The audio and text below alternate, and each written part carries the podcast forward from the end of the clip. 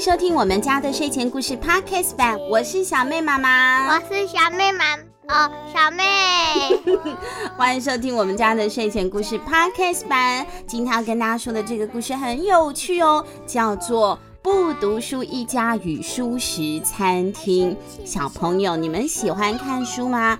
你们家的爸爸妈妈、哥哥姐姐、弟弟妹妹，他们喜欢看书吗？你们是爱读书一家还是不读书一家呢？不读书。呃，怎么不读书？我有在读书哦。那今天要跟大家讲的这个不读书一家与书食餐厅。前面的不读书啊，就是我们知道的 book 嘛，对不对？看书的书，与蔬食餐厅的书，不是蔬菜的书哦，不是吃素哦，是真的也是不可。对，也是 B O O K 不可哦，蔬食餐厅。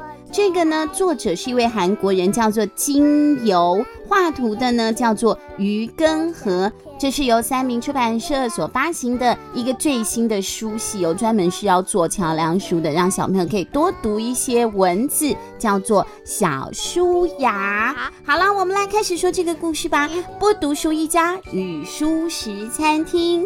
鱼跟河是一只鱼跟一一条河。不是啦，好了，我要说故事了。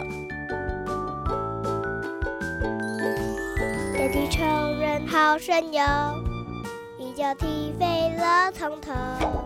不读书一家呢，是住在一个平凡的社区里的，有一栋平凡房子里的平凡一家人。他们的爸爸呢是上班族，每天都是早出晚归。妈妈喜欢外食胜过自己做，因为现在叫外卖很方便。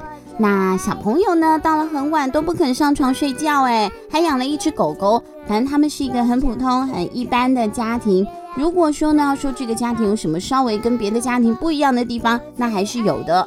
就是呢，他们一年之内都看不到一本书。那虽然是这样，不代表不读书一家人他们不喜欢书，他们是挺喜欢书的，只是喜欢的方法不一样。他们家客厅的墙面摆了三个大大的书柜，里面放了满满的书哦。每一次有客人来拜访的时候，就会说：“哎呀，你们家的书好多哦。”对，但是那些书呢，都不是拿来看的。嗯，他们要干嘛？拿来吃？拿来吃吗？不读书先生的身边呢，总是会有书，但是他绝对不看，因为呢，他一翻开书啊，就会开始打哈欠。哎呦，好催眠哦，好困哦。这个时候啊，他真的呢睡不着。或者是嗯觉得很无聊的时候，他就会把他身边的书打开看了，这样呢，他一瞬间就啪叽睡着了。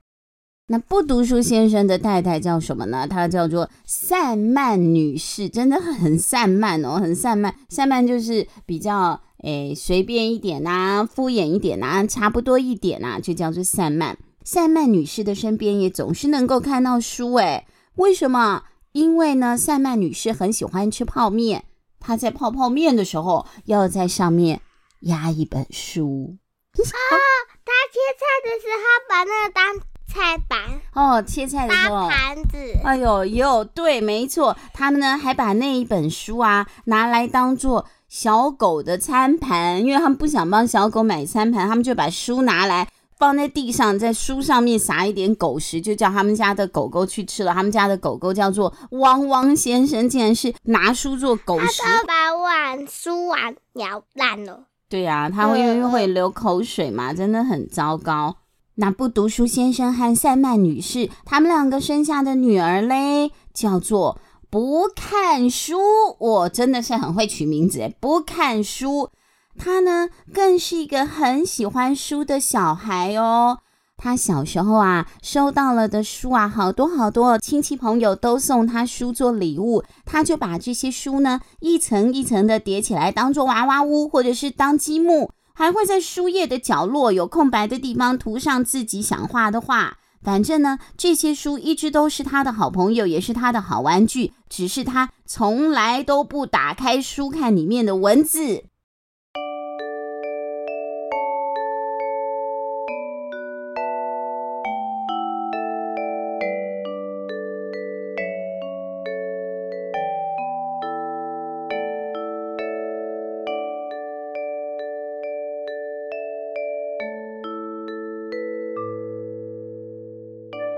读书先生和赛曼女士那个讨人喜欢又可爱的女儿不看书，哎，我家的小孩也好讨人喜欢又可爱，还好他看一点书啊。这个不看书呢，他承袭了爸爸的一半的仔细。爸爸是一个很仔细细心的人，妈妈呢很散漫嘛，就比较粗心了。他上学从来就没有迟到过，可是他上课的时间也都不曾乖乖地坐在自己的位子上。他不是。你对，他很散漫，他不是忙着丢垃圾，就是忙着去上厕所，或是照镜子，都没有在认真听老师上课。有一天，老师呢出了一份要写阅读心得报告的作业哦，请各位同学看完了《美味的舒食餐厅》这本书之后呢，写下你们的心得感想哦。怎么那么特别的书名啊？《美味的蔬食餐厅》。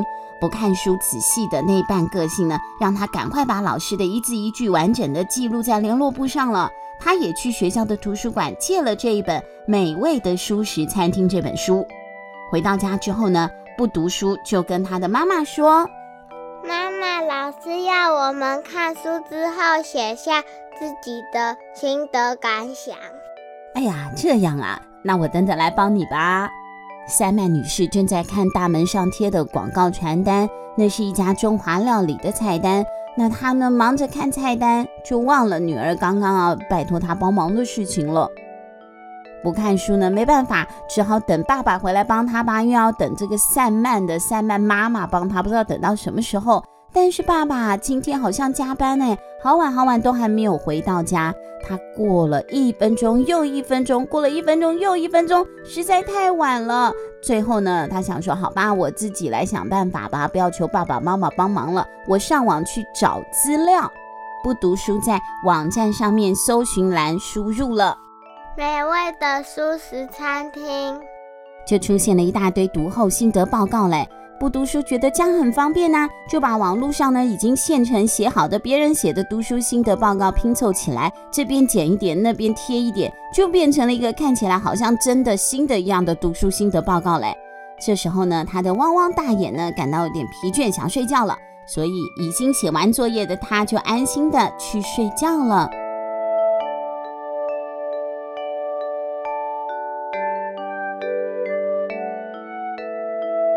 隔天，他把作业带去学校交给老师啦。老师检查了所有人的作业之后，就点一些同学起来报告。小舒，你来念一下你的心得感想吧。糟糕了，不看书！哎呦，他被老师点起来了，吓得赶快站起来。虽然呢，他还算是一个认得很多国字的小孩，但是因为这篇心得报告啊，是他抄出来的，他根本都不知道里面的内容写什么。所以叫他起来念，他念得七零八落的，里面有太多他看不懂的好难的单字了。比如说，现实幻想、伏笔、讽刺、隐喻、明喻、矛盾。你有不知道的字吗？没有。那什么叫伏笔？伏笔就是扶着笔，不是扶着笔，伏笔就是啊，我先跟你卖一个关子，一句话讲到一半，哎，我之后再跟你说清楚。这就是伏笔。那你知道什么叫做讽刺吗？嗯，就是很讽又很刺。讽刺就是我拿一些话来批评你，故意酸你一下，就叫做讽刺。哇，这个读书心得报告里面有这么多很难很艰深的东西，怪不得不看书会听不懂啊，念不出来啊。那这个时候呢，老师就问他啦：“小叔啊，你不要念了。”你真的有看过这本书吗？没有，我没有看。他根本没看这本书，怎么可能写得出什么读书心得报告嘛？但是呢，因为他诚实的回答了，所以老师原谅了不看书。因为他虽然做错事，却没有说谎隐瞒。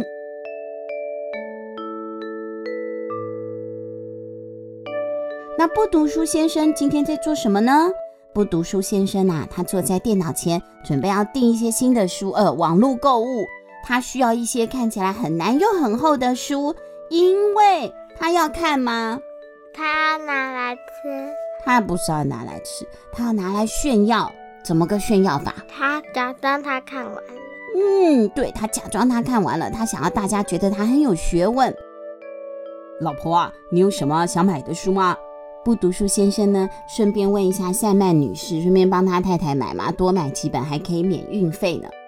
只要是封面的色彩鲜艳的书啊，都好。我有的时候会不小心把书当做包包带出门，那当然呢，要带漂亮一点的书了。那我帮你找找看哈，小书呢？不读书先生又问了他的女儿，不看书。没有，他没有哎，想都没有想就回答没有了。但是突然他又想到了，有美味的素食餐厅。之前老师出了一份作业，要我们写读书心得。我之前是去学校图书馆借的，不过我们班的同学每个人都有一本我，我所以我也好想买。嗯，他也很想要买，他这次应该要看了吧？不会再抄人家的读书心得报告了吧？他可能只是想要而已，别人都有，他很羡慕。哈，这样浪费钱，好糟糕哦。哦，好。那我就帮你买一本吧。不读书先生呢，大概也不管女儿是不是真的要读，他就想说就买了吧。他在网络上呢，一共订了三本书，包括看起来很难又很厚的书，嗯，这一本应该是给爸爸的；封面色彩鲜艳的书，这是给妈妈；妈妈还有呢，不看书的同学都各有一本的书，小女孩，嗯，小女儿的这三本书。第二天好快哦，他们订的书就送到了。那一本看起来又难又厚的书是爸爸的，真的好难好重哦。不读书先生呢，看到很满意。塞曼女士呢，把色彩鲜艳的书也夹在她的腋下，站到镜子前面呢，搔首弄姿的。哎呀，这个颜色看起来比电脑荧幕上显示的还美呢。妈妈，你看这个。哦。不看书呢，买的那一本书，大家还记得吗？叫做《美味的蔬食餐厅》这本书，它的书衣上包着封面的那张书衣上，竟然有一个简易的地图诶，那张地图呢，画了怎么样才能够到达美味的蔬食餐厅？而且上面还有一句非常非常重要的话哦，你猜猜那句话是什么呢？好，我来给你三个提示，你来猜猜看，小妹。第一，这句话对精打细算的家庭主妇非常重要。第二，它是一个有好处的；第三，它是免费的，是折价券。哎，没错，就是折价券。他说呢，带这本书来店里的哦，就可以免费吃到蔬食沙拉一份哦。那当然要去啦！我们现在有看到有打折、有免费的、有赠品的，都会忍不住一定要去一下。哎呀，太好了，太好了！小叔啊，我们下次就去这里吃饭吧。妈妈好高兴哦。几天之后呢，不读书先生啊得到了一天休假了，作为他努力工作的奖励。这一天呢，刚好不看书，也因为校庆放假之后补假一天，也不用上学。那我们今天呢，就一起出门去过一个特别的一天吧。塞曼女士对全家人说：“不过应该要去哪里玩好呢？”不读书一家人啊，你看看我，我看看你，他们也不晓得，很少有机会免费吃饭的地方。没错，小妹答对了。这个时候不看书，从抽屉里面拿出了一叠广告单。不读书先生呢，推了推他的金框眼镜，仔细的看着《美味的蔬食餐厅》这本书。我们该不会得吃书吧？不读书先生真的很担心。哎呀，你也真是的！最近不是有很多图书咖啡厅吗？虽然叫做图书咖啡厅，但是也没有叫你喝书当咖啡啊。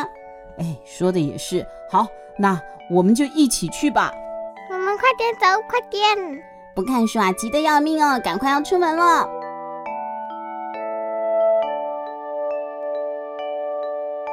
小叔，你念一下地址吧。图书室图书村路九十九号九楼。没有九楼啦，走到九十九号。图书室图书村图书路九十九号。不读书先生呢，赶快在导航里面输入地址了。可是怎么输入啊，都找不到任何的资讯呢。不过这时候他太太说了：“哎，没关系啦，我之前啊曾经跟朋友一起去过图书室，我啊知道大概的位置吧，我们就直接出发吧，肚子好饿哦。”在开车的途中，不读书先生必须要左弯右拐好几十次，走过的路呢还要再走一遍，因为迷路了嘛，就绕了一圈，经过的路又再经过，最后终于来到了图书室了。可是接下来要找地址，图书村路九十九号也是一个大问题。叮叮哎呀，这里巷子太多了，容易搞混啦。赛曼女士真的没办法，她实在是不认得这里的路了，她脸都看起来憔悴了起来，找不到路。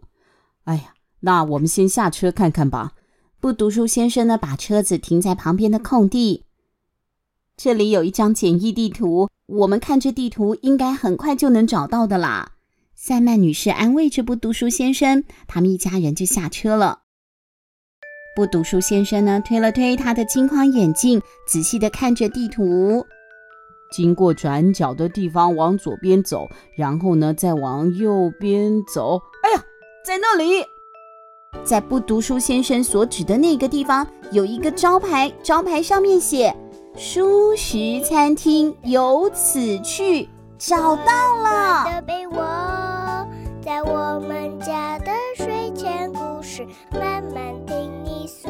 不读书一家人终于找到了美味的舒适餐厅了吗？在餐厅里呢，又会发生什么事情呢？我觉得啊，最完美的餐厅是有好吃的食物，还有很好喝的饮料。不要跟隔壁桌挤得太紧，要不然就太吵，而且会传染到新冠肺炎。你觉得很喜欢什么样的餐厅？嗯，有床躺。那可是那是吃饭的地方啊，那吃什么呢？除了有床可以躺之外，食物。点滴。哈？点滴。打点滴？它的没有针，是直接一个吸管，用嘴巴吸，就会吸到各种口味的水。我觉得还蛮特别的，人家以为这是一家欢迎光临，对，以为是病房，对不对？医院的病房，结果不是，大家都舒舒服服的躺在那边看看书，然后喝饮料，但是喝饮料不用自己用手拿起来，是像打点滴一样连着一根长吸管，玩扑克牌，然后还可以玩扑克牌哦。小妹，这个真的是把懒惰发挥到极致的一个创意，这家店会红哦。好了，我们今天呢，先讲了上半集的故事。不读书一家与蔬食餐厅，究竟他们最后能不能够吃到呢好吃的东西呢？下一集再为大家解答喽。我们下一集见，拜拜，拜拜。